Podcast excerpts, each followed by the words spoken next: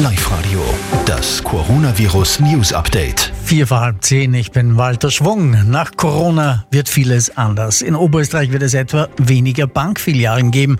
Das sagt Raiffeisen Generaldirektor Heinrich Schaller. Auch kürzere Öffnungszeiten könnten kommen. Kommt der Corona-Tausender? Die Regierung wird uns heute ihr Wirtschaftspaket vorstellen. Fix ist wohl eine vorgezogene Steuerreform mit Entlastungen für kleine und mittlere Verdiener. Und wegen Corona kommen heuer erstmals Filme in die Oscar-Auswahl, die nicht nur im Kino, sondern auch bei Streaming-Diensten zu sehen waren. Das hat die Academy in der Nacht beschlossen. Heute gibt es durchwachsenes Wetter, es regnet